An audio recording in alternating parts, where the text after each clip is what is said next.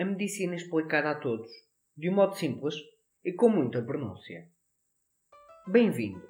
Tosse, gripes e constipações, tome C-Gripe, ou Ilvico, ou Antigripine, ou nada. Hoje vamos falar de constipações. Vamos abordar este tema de uma forma leve e descontraída. Sabem aquela altura no inverno que vamos a algum lado e estão pessoas a tossir e vocês a pensar: pronto, já não escapo. Ou então, aquela vez que facilitamos na roupa e apanhamos frio e começamos a espirrar e percebemos logo que nos vamos constipar? Antes de avançar, vamos começar por umas regras básicas. Não de saúde, mas de civismo. Quando se tosse ou se espirra, deve-se fazer para a zona interior do cotovelo e afastando a cara. Não se tosse ou espirra para as mãos, nem para as pessoas, nem para a comida. E nessas alturas devemos lavar as mãos com maior frequência.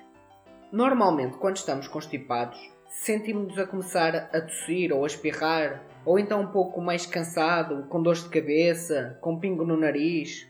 Por norma, são assim as constipações. E então, como é que as devemos tratar? Vamos decompor este puzzle que é uma constipação nas diferentes peças. Para começar, a não ser que os sintomas sejam mais fortes, demorados ou que haja febre, a constipação resolve sozinha em alguns dias, uns 3 a 5 dias. Assim, tratamentos como antibióticos estão postos de parte. Uma das coisas que mais se sente quando está constipado é a tosse. A tosse é geralmente uma maneira do nosso corpo se defender dos micróbios estranhos que estão na zona da nossa traqueia. É um reflexo forte e com o objetivo de tirar as coisas que estão lá presas na traqueia. No caso das constipações, as nossas células defensoras estão a lutar contra os vírus e o resultado disso é a produção de expectoração. Assim, esta expectoração fica na zona dos pulmões e nós temos que tossir para a tirar de lá. Por norma, esta expectoração é branca e líquida, mas quando muda de cor para amarelo ou verde, é sinal que a luta que está a acontecer é mais difícil ou então que não é uma luta com o vírus, mas sim com bactérias. Para a tosse, existem muitos remédios nas farmácias: biotulsin, mebocaína, etc. Em resumo, não só nenhum resulta, como não se deve tirar a tosse. Nós queremos a tosse para poder tirar a expectoração da traqueia. Se ela ficar lá, é como guardarmos lixo em casa, não faz sentido. O que faz sentido, e muito, é beber água. Ao se beber água, estamos a hidratar e assim a expectoração fica mais fina, não fica espessa, o que torna muito, muito mais fácil tirar a expectoração da traqueia, pois não fica agarrada à traqueia. Compreendido? Quanto ao pingo no nariz, é uma escorrência que incomoda bastante. O termo médico é rinorreia, que vem do grego de rino, que significa nariz, e roia, que significa fluxo ou descarga. Esta escorrência vem de dentro do nariz e pode ou não sair pelo nariz ou então ir para a zona da boca e garganta. Caso saia pelo nariz, o que nós devemos fazer é hidratar a pele do nariz para não ficarmos com feridas ou desidratados, sobretudo quando se usa muito os lenços. Quando esta escorrência vai para a garganta, podemos engolir, levando estas excreções para o estômago, ou então podemos tirar para fora, com respeito e educação para um lenço, Atenção, isto aqui que estou a dizer não é cuspir, pois para mim, cuspir é um ato de falta de civismo e é inaceitável. Quando nos deitamos, esta escorrência vai ficar acumulada na garganta e faz com que fiquemos com tosse. É por esta razão que, por vezes, quando nos deitamos constipados, começamos a tossir. Existem remédios para tirar este pingo, mas são remédios que, ao pararem o pingo, vão impedir as defesas naturais do nosso corpo pois este pingo é uma defesa do nosso corpo. Esta escorrência serve para umedecer e aquecer o nosso nariz e garganta, e ao mesmo tempo apanhar os micro-organismos para não irem para os pulmões. Compreendido? Também neste caso nos devemos hidratar, que assim esta escorrência fica mais fluida e é muito mais fácil de lidar com ela do que ficar espessa e presa na nossa garganta ou nariz. E então, perguntam vocês, e os remédios como a C-gripe, o Ilvic ou o antigripine? Bem, isso são medicamentos puzzle, pois cada comprimido desses tem muita coisa junta. Por vezes tem vitamina C, cafeína, paracetamol, anti-inflamatório, antihistamínico, tem um bocado tudo. No fundo, dispara para todos os lados a ver se acerta. A minha opinião pessoal sobre isto é a seguinte. Em casos de constipações, e notem que estou a falar apenas de constipações, só nos devemos medicar se soubermos bem o que estamos a fazer.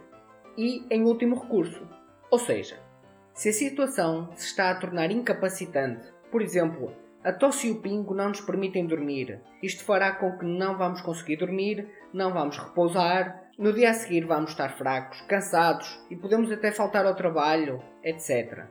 Há que perceber que o nosso corpo é uma máquina perfeita e devemos ter muita atenção quando vamos mexer com ela. Um exemplo disto são as dores. Uma dor muscular serve para nos avisar que temos de ter cuidado com aquele músculo específico. Se nós tomarmos um medicamento que atira dor, vamos usar o músculo normalmente e ele vai agravar. Perceberam?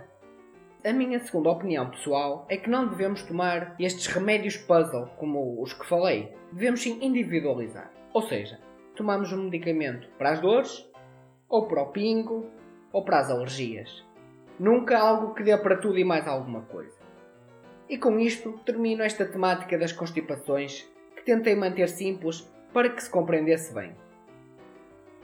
Aproveito para vos partilhar um pouco do meu dia de hoje, pois apesar de não vos conhecer, trago-vos comigo no meu pensamento várias vezes ao dia.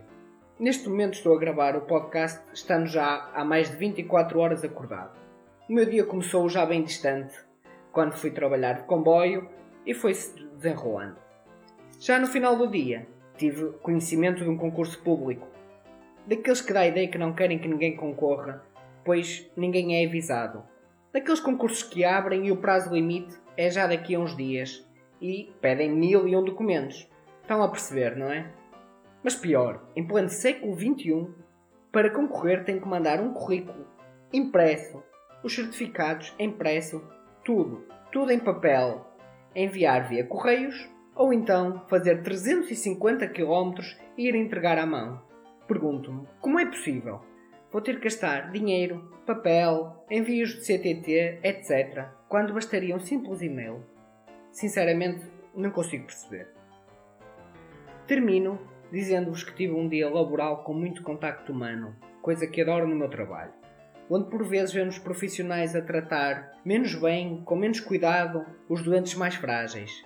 Mas quando nós lá chegamos e olhamos o doente nos olhos, percebemos que aqueles 90 anos não são um fim, mas todo um livro, toda uma história de vida. Que já foram jovens como nós, jovens vivazes, já foram tudo que nós agora somos e foram muito mais. Quando os olhamos e lhes damos a mão e lhes fazemos um carinho, em sinal do maior respeito por um ser humano que se encontra fragilizado, debilitado, doente, percebemos o quão bonito é o ser humano. E para além deste contacto humano, tive o caso de uma doente em que estava tudo perfeito durante uma cirurgia e de repente, pimba, tudo se transformou. E o que é que eu fiz? Fiz um ABCDE. Assim não me escapou nada e no meio do caos nós temos que ser metódicos. Muito obrigado e já sabem. Enviem-me os vossos cumprimentos, sorrisos ou até abraços para medicinaconsotaque.gmail.com